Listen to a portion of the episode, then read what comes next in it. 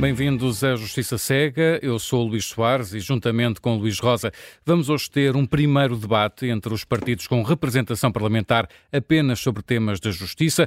Hoje o debate vai ser entre representantes do PS, Chega, Iniciativa Liberal e Livre. Na próxima segunda-feira, às sete da tarde, o debate vai ser entre AD, Bloco de Esquerda, CDU e PAN. Hoje estão connosco em estúdio Isabel Moreira, do PS, Andréa Brandes Amaral, da Iniciativa Liberal e Paulo Moacho, do Livre. À distância temos também Cristina Rodrigues do Chega. Bem-vindos todos. Bem-vindos. Vamos a uma primeira pergunta para uma resposta muito rápida e direta, em que vamos seguir a ordem dos grupos parlamentares na atual legislatura, começando pelo PS e Camano Livre.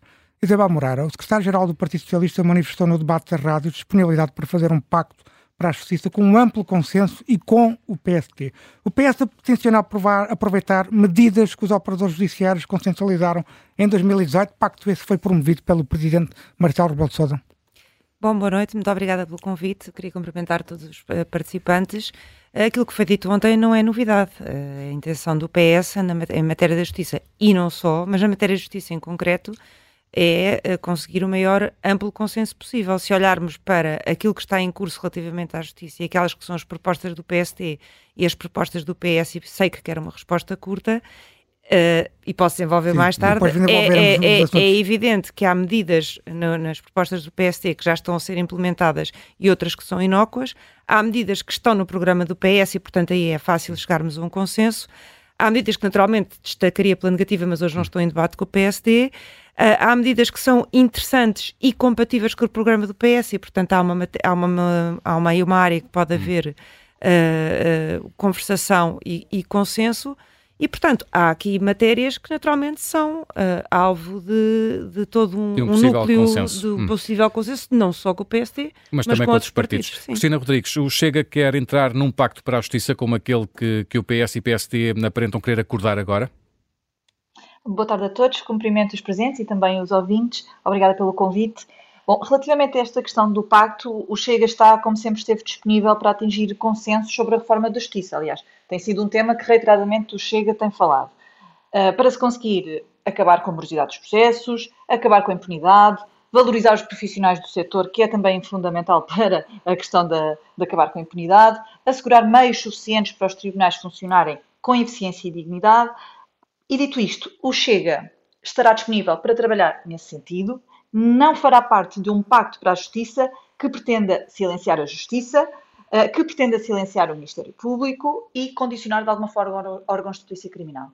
Muito e, portanto, bem. terá que ser alguma coisa que teremos que ver o que é que estará em cima da mesa, mas de resto o Chega tem toda a vontade de fazer uma reforma da justiça. André Branco Amarelo, alguma linha vermelha que a Iniciativa Liberal coloque para apoiar este pacto? Qualquer reforma que ponha em causa o Estado de Direito, isso é inaceitável para a iniciativa liberal.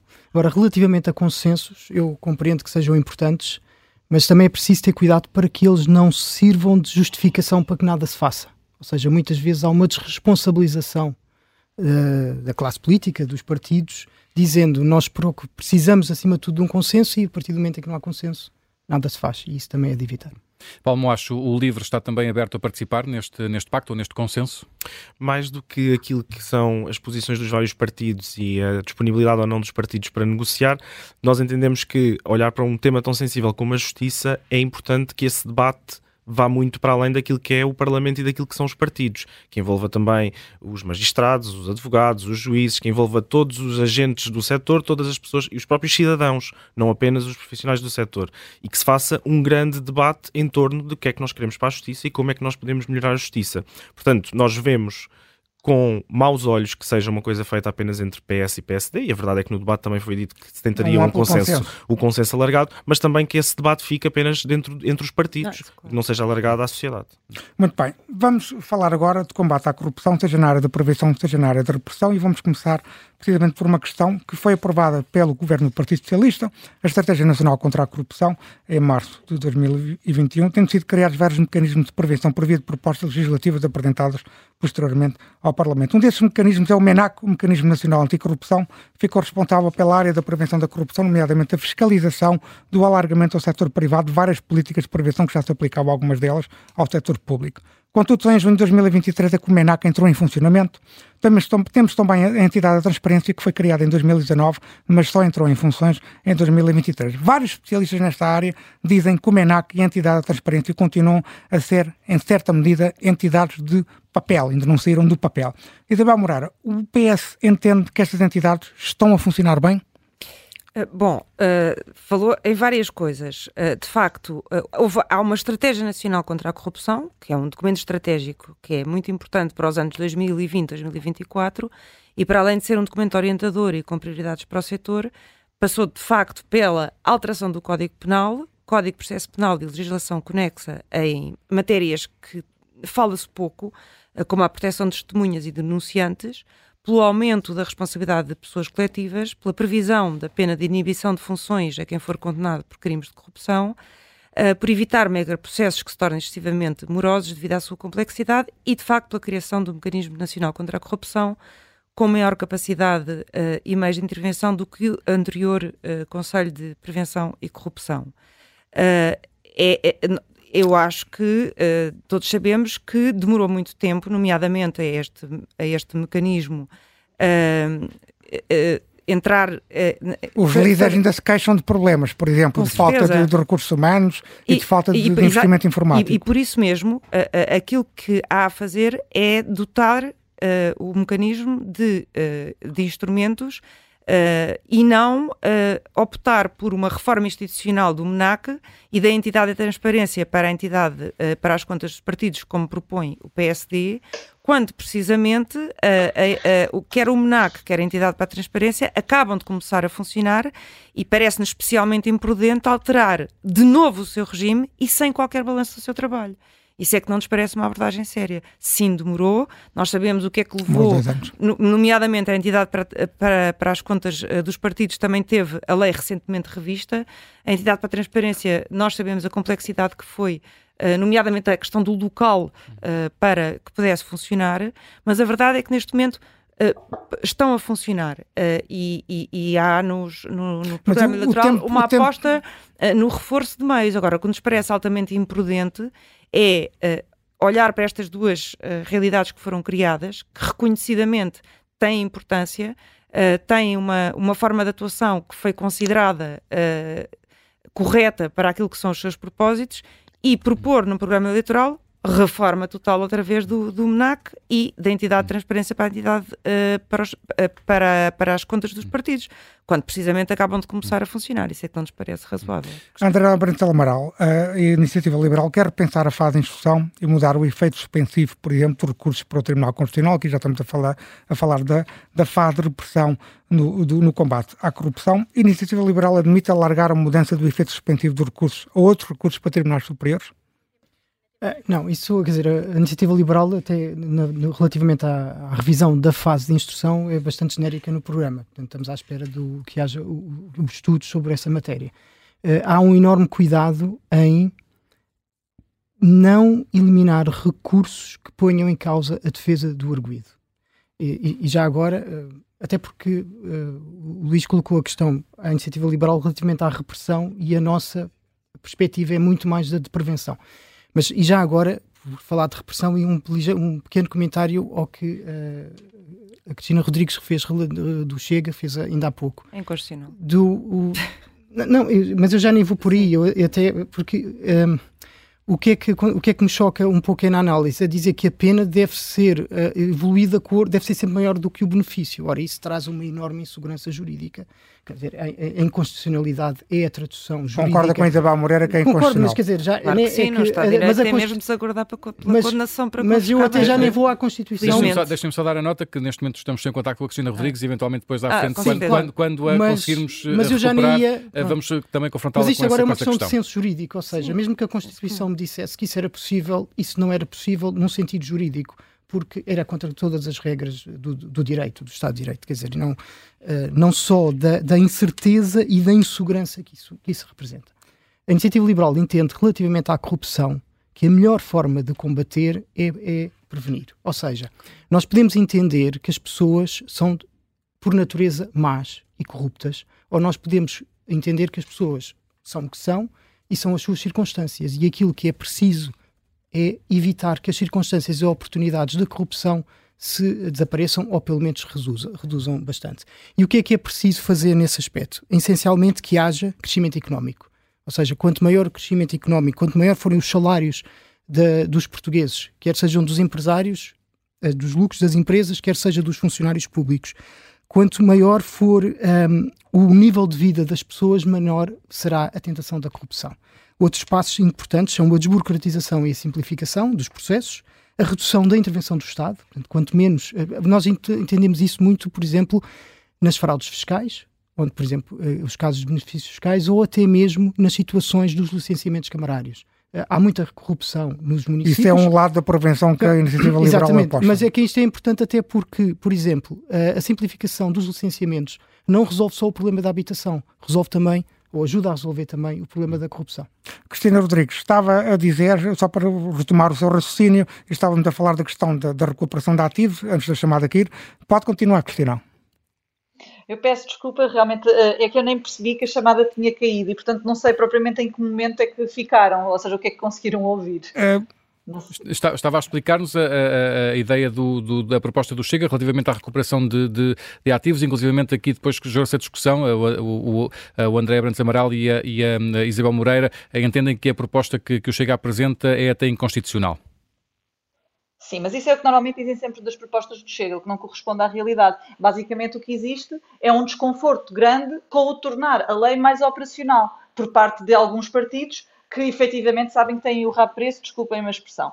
Agora, então, retomando, e eu pronto, espero não, não estar a repetir alguma coisa que, que já tenham hum. ouvido, uh, mas de facto aqui o ponto principal e a, a principal preocupação de Chega é uh, atacar aquilo que tem sido o produto uh, da atividade criminosa. Nós sabemos que estas pessoas atuam no sentido de obter proveitos para si próprios. Enquanto não conseguirmos uh, ir ao âmago da questão, que é, portanto, impedi-los de uh, lucrar com a atividade criminosa, não vamos conseguir parar este tipo de criminalidade. Um dos dados que nós temos reiteradamente mencionado é efetivamente a questão de que se estima que apenas 2% do que se pensa ser a receita global do crime na União Europeia sejam apreendidos e apenas 1% confiscados. Ora, isto deixa evidente que há alguma coisa que não está a funcionar.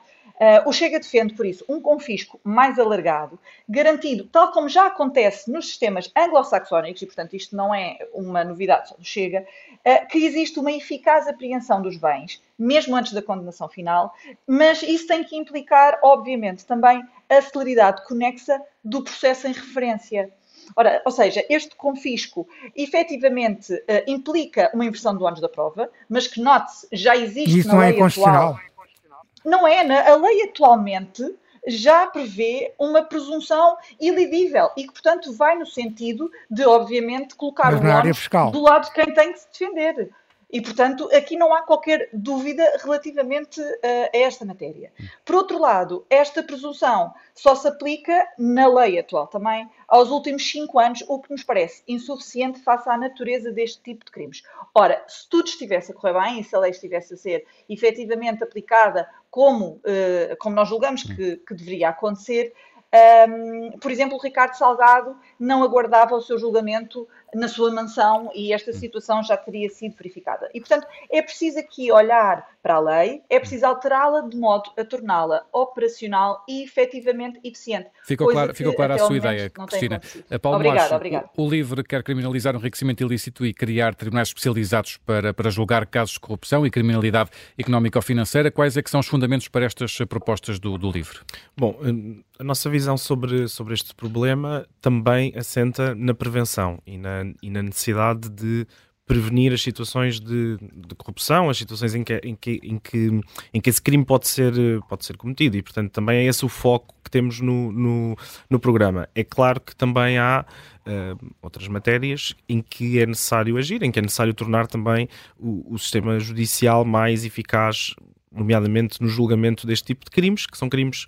Altamente complexos, altamente difíceis de provar um, e, que, e, que, implicam uma especialização muito grande. Ainda hoje, um, o antigo presidente do Sindicato dos Magistrados do Ministério Público falava nesta questão da necessidade de reforçar a especialização dos magistrados hum. um, nestas, nestas matérias e daí esta proposta de uh, criar um, um, tribunal especializado neste tipo, neste tipo de crimes. Em Espanha, que... por exemplo, existe um tribunal que é a Audiência Nacional, tem competência especializada e de âmbito nacional, territorial. Exato, e portanto, quer dizer, poderia ser algo semelhante, não temos necessariamente esse modelo fechado, já existe essa possibilidade no nosso sistema jurídico e entendemos que isto poderia ser uma forma de agilizar estes processos que, como sabemos, acabam por se arrastar, também pela complexidade que têm e de poder também alocar recursos diretamente a, a sua, ao seu julgamento, à sua investigação, a, a todo este hum. trabalho que é preciso, que é preciso ser feito. Isabel, Isabel Moreira, Sim. o que é que acha desta proposta do livro? Não, muito rapidamente, até porque eu, não, eu não, não, uso determinadas expressões, aquilo que eu tenho preso à Constituição é a minha consciência jurídica e a minha formação jurídica, e portanto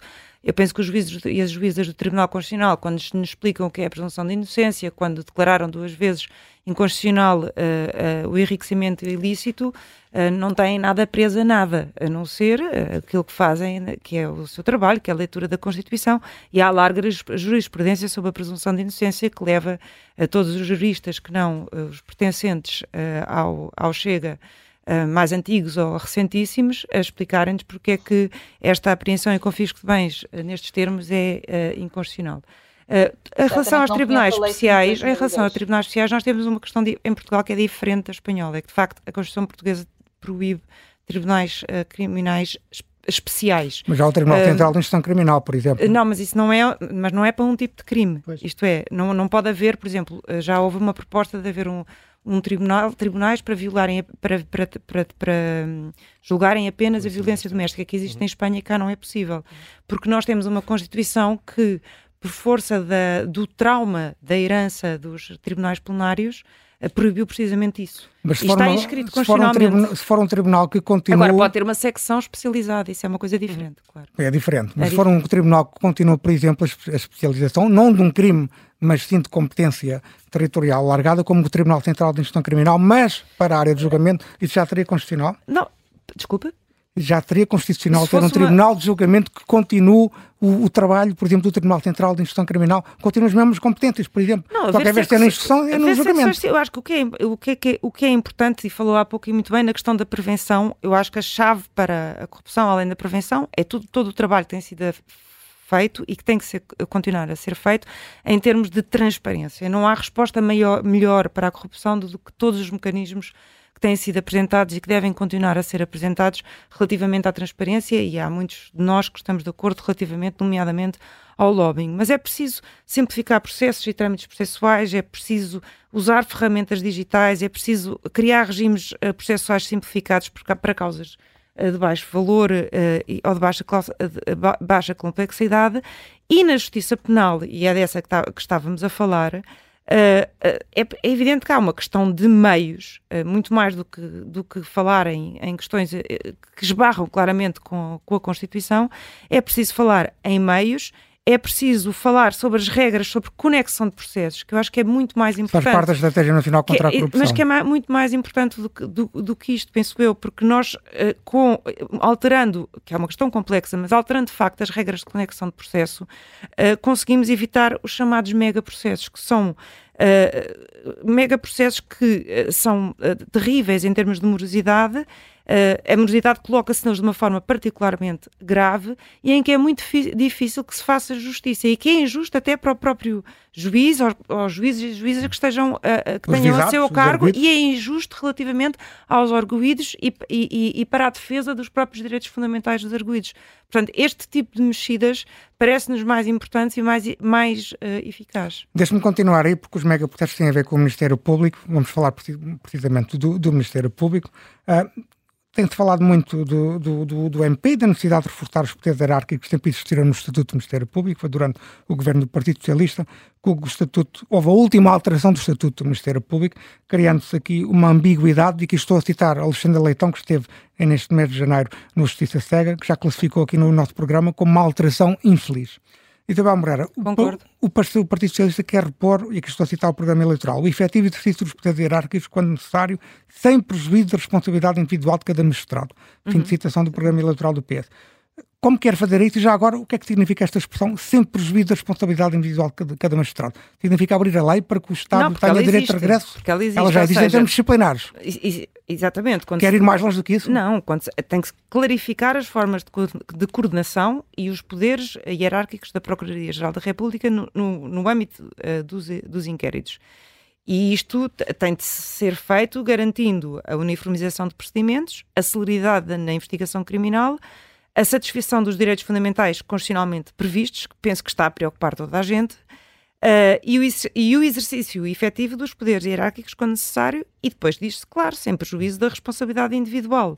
Uh, de cada magistrado. Mas é só existe... disciplinar. Claro. Só para deixar isso claro. É só disciplinar. É porque o PS no, no, década, no tempo dos claro, Sócrates queria, por exemplo, não, impor o direito não, de regresso com contra total, os magistrados. Com total independência face ao governo uh, e ao poder uh, político. Isso que fique Clarificadíssimo, claro. se alguém tem alguma claro. dúvida. Cristina Rodrigues, o Chega não tem exatamente nenhuma medida programática relativamente a este tema, mas concorda com aquilo que, que Isabel Moreira acabou de, de defender?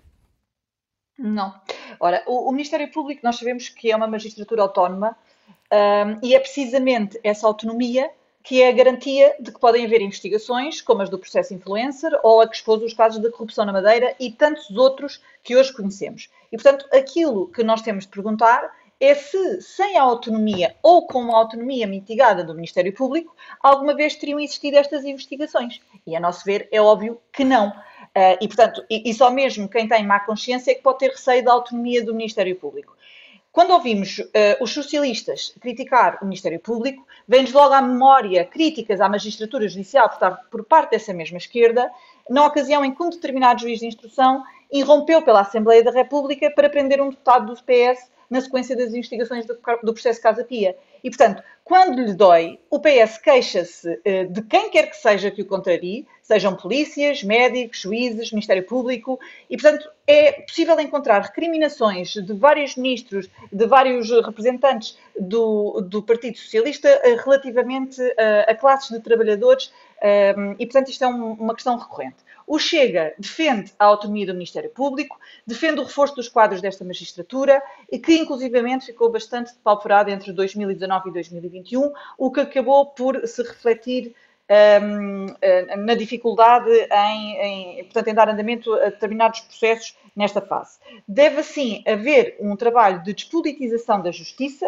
mas que não deve interferir de forma nenhuma com a autonomia do Ministério Público. André Branco Amaral, como avalia a iniciativa liberal do trabalho do Ministério Público que tem sido muito criticado no espaço público nos últimos tempos? A iniciativa liberal o que tem dito é que devem-se deixar a justiça funcionar. Uh, é, é, tudo o que toca relativamente ao, à justiça, e neste caso particular ao, ao, Ministério Público, é preciso ter bastante cuidado, tratar com, com pinças. A autonomia do Ministério Público, sem dúvida nenhuma, que deve ser mantida. Um, e devem ser uh, fornecidos mais meios, mas eu julgo que há algo no Ministério Público que nós também podemos pensar, que é o, o Conselho Superior de Magistratura, uh, o Conselho Superior do Ministério Público é quem gera e disciplina o Ministério Público. Ele tem várias secções. É, todo, aliás, é composto por procuradores, por juízes e por uh, pessoas apontadas pela Assembleia da República que eu julgo que sejam juízes. Existem secções... Juristas. Ju, juristas, juristas a secção de avaliação do mérito profissional, secção disciplinar, secção permanente, secção de ética e de ontologia. Uh, aquilo que eu me pergunto é se poderia não existir uma secção de gestão dos recursos do Ministério Público que pudesse ser composto por pessoas uh, de outras áreas que não a jurídica. por exemplo, gestores, hum. uh, pessoas da matemática, logística, economistas, etc., no sentido de fazer com que o Ministério Público possa exercer de forma mais eficiente possível os seus recursos. Hum. E, e, e, que haja uh, algo que os juristas às vezes não sabem fazer, que é a adequação entre determinado tipo de ações e o, quanto aos seus resultados. E isto é algo que uh, poderia ser tido em conta na gestão uh, e na própria disciplina da atividade do Ministério Público. Mas isto não é um controle político. Hum. Isto é um, um, uma ajuda na gestão da magistratura. Uma gestão e de eficiência da magistratura por entidades que ou por pessoas que não têm formação jurídica. Eu acho que isso seria, seria interessante. E, e depois, até eu digo isto que é preciso ter muito cuidado, porquê? Porque, por exemplo, relativamente ao último caso que deu muito que falar sobre na Madeira hum. e a detenção de 21 dias dos detidos. É preciso chamar a atenção para dois factos. Em primeiro lugar, não é a primeira vez que isso sucede. Ou seja, nós falámos disso agora muito porque uh, foi mediático. Foi mediatizado. Um hum.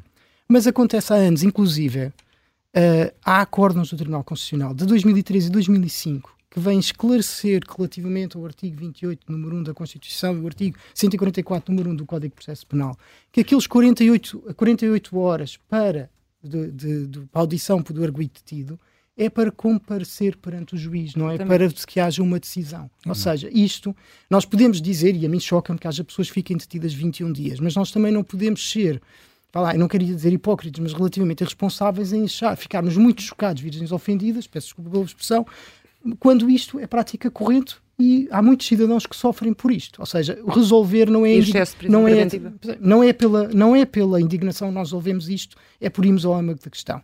E por outro, e outro aspecto aqui também que é preciso não esquecer, neste caso muito específico, de ficaram 21 dias, normalmente quando se fica mais tempo do que, do que as 48 horas uh, detidos, o que é que os advogados de defesa fazem? Requerem o habeas corpus. E aqui não aconteceu. Porquê? Porque um dos motivos fez, que aconteceu, que justificou a detenção de 21 dias foi que os advogados de defesa requereram prazo. Ou seja, a razão foi do próprios advogados. E, portanto, é, eu, eu só estou a referir de quê? E isto não está mal nenhum. Portanto, eles fizeram no, no exercício da sua, do, do, do, do, seu trabalho que entenderam ser a, sua, a decisão adequada. Eu não estou, naturalmente, não estou a criticar isso. O que eu estou a chamar a atenção é que tudo o que diz respeito à justiça, e neste caso particular ao Ministério Público, nós devemos ter muito cuidado nas críticas, hum. porque às vezes nem tudo é aquilo que parece. E, e, e, a melhor solução não é, da mesma maneira que resolver os problemas dos crimes, não é aumentar as penas, um, também não é eh, querer reformar de alta a baixo o Ministério Público que nós hum. resolvemos a questão. Paulo acho que qual é a visão que o LIVRE tem também para o Ministério Público?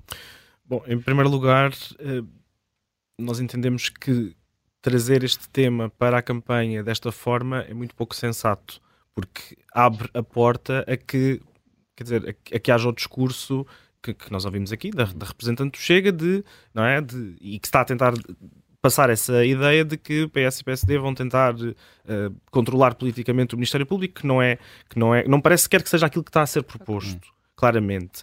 Mas a verdade é que por um lado, no regime democrático, o Ministério Público também não está acima de crítica e também aquilo que são as suas decisões, aquilo que são a sua, a sua atuação, também precisa de ser comunicada e bem comunicada, não é aos políticos, é aos cidadãos em geral e às pessoas para que toda a gente perceba efetivamente o que é que está a acontecer.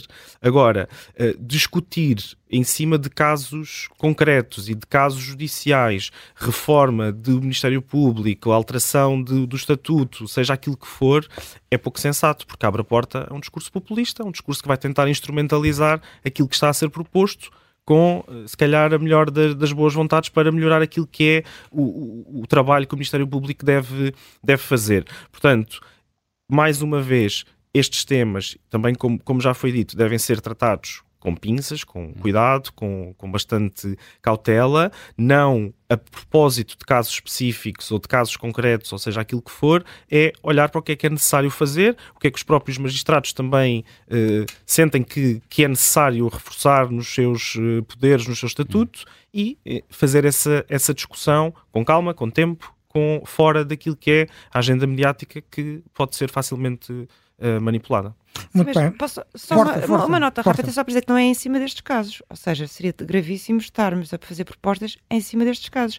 Estas questões vêm sendo pensadas há muito. Aliás, há operadores do Ministério Público que há muito se queixam do efeito dos megas processos. Que há muito se queixam de não serem claras as, as, a forma como opera a hierarquia.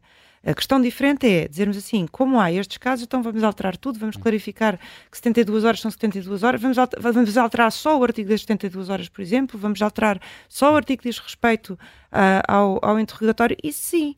Agora, mal seria se, havendo uma reflexão há tanto tempo, já na altura em que o Estatuto do Ministério Público foi, foi alterado, eu por acaso fui uma das vozes críticas, uh, criticar uma alteração ao, ao, Estatuto do Ministério Público é, é, pensar o jurídico, é para isso que os deputados existem, e dialogando com os vários operadores e, e, e quem é especialista na matéria.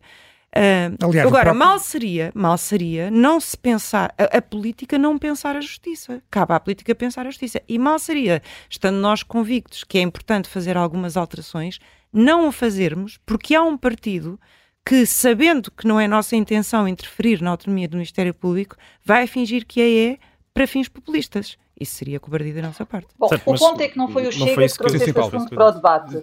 E depois, Sim. por outro lado, uh, também não importa mencionar que o, o, livro que vem sempre em socorro do PS, o que de resto é, é normal, porque estão, são dois em um, um, ehm, é que fez críticas, mas não apresentou qualquer proposta, que era uma coisa que acho que tinha sido importante termos ouvido. Hum, Paulo quer, quer não, ia dizer. O Chega também não apresentou qualquer proposta para esta matéria, portanto, nós não temos esta questão específica no nosso programa.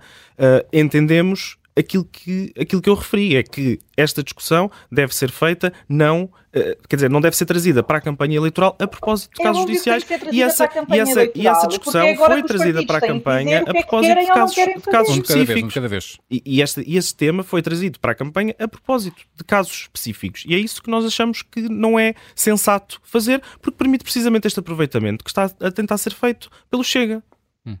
Não Muito há bem. qualquer aproveitamento. ah, sim, há um aproveitamento. Chega a aproveitar sempre vamos ouvir agora qualquer Cristina, Cristina então, para, para concluir este tema. Cristina, só para concluir este tema, então.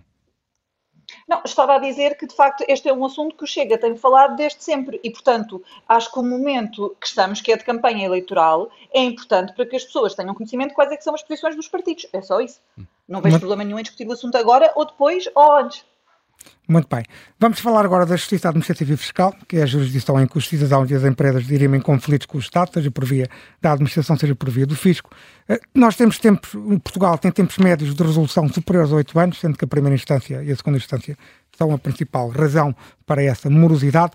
Isabel Moreira, como pretende o Partido Socialista reduzir estes tempos médios de resolução, que são, são dos, dos piores da Europa e que prejudicam a competitividade do país na atração do investimento estrangeiro? Sim, não há dúvida que nos outros casos os tempos têm melhorado e é de facto na justiça administrativa que uh, encontramos maiores problemas e, e é uh, necessário adotar uh, medidas para que os instrumentos da agilização e gestão processual previstos nas, que já estão previstos na, na, lei, a questão é essa, é que estão previstos na lei, mas que sejam efetivamente utilizados Uh, e também uh, uh, reforçar os meios que se revelem necessários para a administração da justiça administrativa em prazo razoável. e é muito importante, parece-nos, reforçar os, meca os, mecanismos que já existem de arbitragem institucionalizada em, em, detrimento da, da chamada arbitragem administrativa ad hoc, que deve ser regulamentada. Estes três pontos parecem-nos essenciais. A Cristina Rodrigues, o Chega quer implementar um plano de, de, contingência urgente para eliminar as pendências nos tribunais administrativos e fiscais. Quais são as medidas concretas que o Chega defende nesta matéria?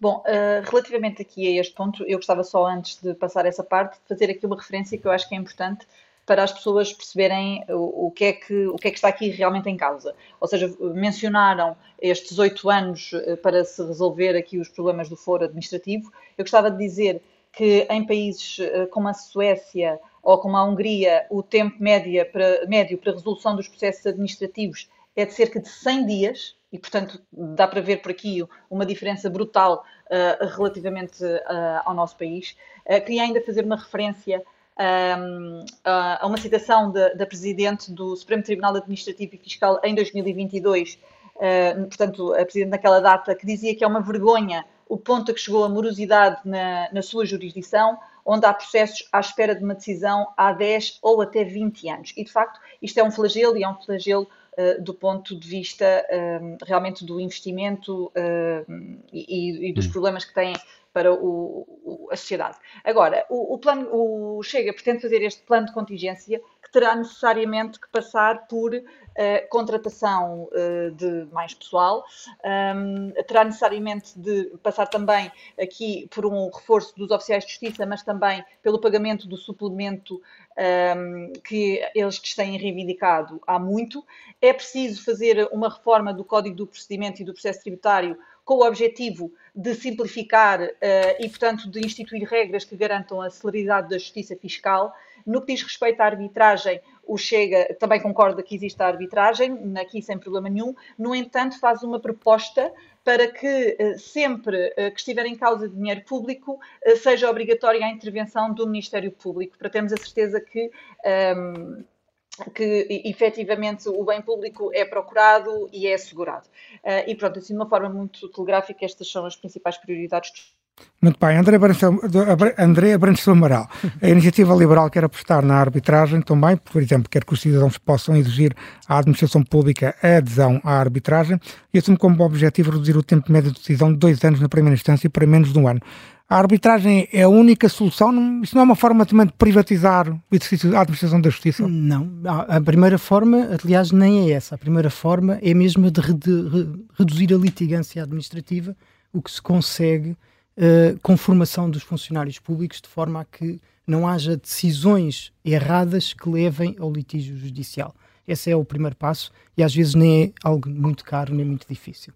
Uh, depois, por outro lado, a arbitragem administrativa fiscal, não, aquilo mais importante do que saber se estamos ou não perante uma privatização é que nós estamos aqui numa regulação, de uma, numa relação entre o cidadão e o Estado. Um, e de certa forma até acaba por haver aqui uma certa justiça, porque o, o direito público, o direito fiscal e o direito administrativo pecam por isso, não, é? não são direitos puros, porque são direitos, como o direito civil, o direito privado, porque são direitos que, em que acaba por haver sempre uma parte que tem mais poder do que a outra. Não é? Portanto, hum. não há aqui uma crítica, é a formação do direito público mesmo assim, portanto, não, e, e, e, a arbitragem até é uma boa forma de nós podermos contrapor isso. Agora, o mais importante é que as soluções sejam uh, uh, tomadas, uh, as, as, decisões sejam, sejam tomadas com, com rapidez. E por isso o que a Iniciativa Liberal propõe são os incentivos processuais e financeiros à arbitragem e um, também que haja uh, uma lei para arbitragem uh, administrativa, que está prevista no artigo 182 do Código do Processo dos Tribunais Administrativos, e ainda que haja, relativamente aos contratos uh, públicos, os litígios dos contratos públicos, que se possa haver o recurso à arbitragem, se pense sobre isso. E já agora, o, o, o Luís Rosa referiu isto de quase uma privatização, uma pequena. Não referi, foi uma pergunta. Sim, claro. não, é que tem, tem interesse, porque há uma notícia que vi agora. não estou aqui, só sou um moderador, sim, sim, não estou fazendo uma mas, afirmação. Mas eu achei, eu achei, achei interessante, porquê? Porque eu vi uma notícia, veio uma notícia no Jornal Económico, no dia 16 de fevereiro de 2024, portanto há dias. Hum.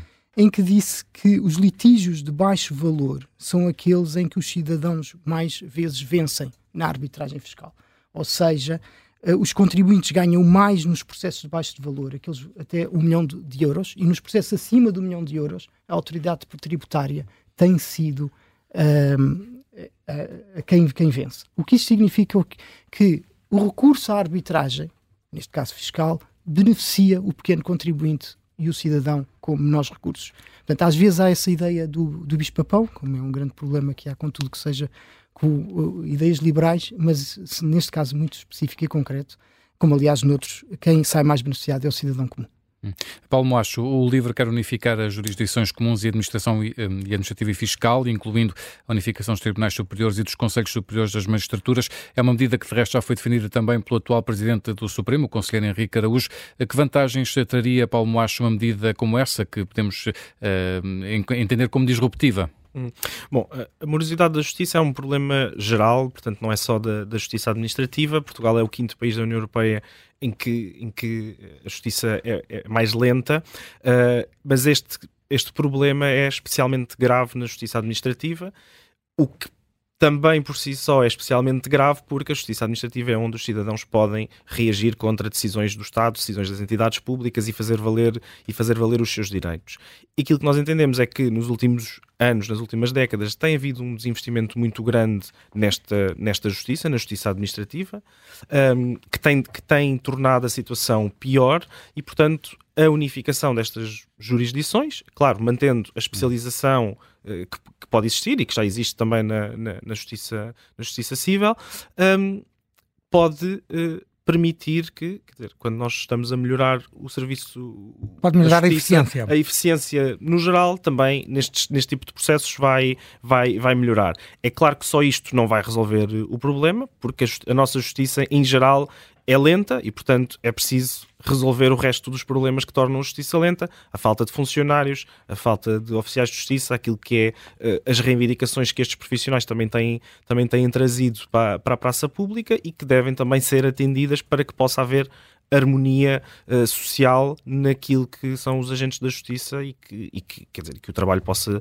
decorrer de uma forma eh, normal e os processos hum. poderem andar e resolver claro. estas situações. Eu só não disse uma coisa que, que não, não, me recordei, que, natural, que, evidentemente está conexa com isto, que é, eh, em Portugal nós não temos o um mecanismo da queixa constitucional ou do, ou do recurso de amparo, que estávamos em discussão no, no processo de revisão constitucional, naturalmente findo com a dissolução da Assembleia da República, uh, e que estávamos em, em, com, em, negociação com algumas das propostas que estavam em cima da mesa, uh, mas que uh, desta, desta feita está no programa do PS. E resumidamente, eu não sei se as pessoas têm consciência que as graves lesões dos nossos direitos fundamentais, sejam direitos de liberdades e garantias, sejam direitos económicos, sociais e culturais, não chegam ao Tribunal Constitucional porque se forem efetuadas através de ato administrativo ou por um outro qualquer ato do, do Estado que não seja uh, uma lei, não há possibilidade de chegar ao Tribunal Constitucional. Uh, existe a possibilidade de, em tribunal, alguém invocar que a norma que lhe está a ser aplicada é inconstitucional e há o chamado recurso de segundo tipo para o Tribunal Constitucional, que normalmente é muito utilizado, aliás, por quem tem grande capacidade económica e até um tipo de recurso que tem uh, muitas vezes sido acusado de uh, ter servi tem servido para uh, contribuir para a lentidão dos processos, mas os cidadãos comuns que são afetados nos seus direitos fundamentais, e para nós é fundamental que não se faça a diferença entre direitos, liberdades e garantias e direitos económicos, sociais e culturais, onde é que vão para se defenderem quando são atacados nos seus direitos fundamentais, à justiça administrativa. Ora, se nós de facto conseguirmos implementar o recurso de amparo uh, e, portanto, e também com isso rever a fiscalização concreta da constitucionalidade, Uh, temos um, um esvaziamento também muito grande uh, da justiça administrativa por aí e era fundamental que os, os, particulares tivessem acesso ao Tribunal Constitucional. Eu perguntava, pedia uma, precisamente um comentário breve do, à Cristina Rodrigues, André Branca Moral e ao Paulo Mostra sobre esta questão do recurso de amparo, que também é uma matéria que também está previsto na iniciativa liberal, sim, praticamente sim. Uh, a iniciativa liberal propõe ou prevê a criação de um recurso de amparo para o Tribunal Constitucional nesses termos. A Cristina Rodrigues concorda com esta ideia? Sim. Absolutamente, aliás, a revisão constitucional que foi explotada precisamente pelo Chega tinha esta proposta e folgo em saber que existe um, consenso relativamente a ela e espero sinceramente que avance. Palmo acho.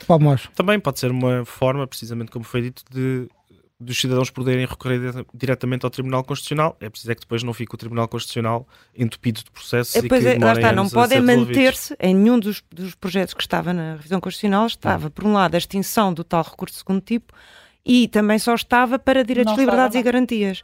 Ou seja, uh, imagino que há um, há um, direito à greve, uh, os médicos estão em greve.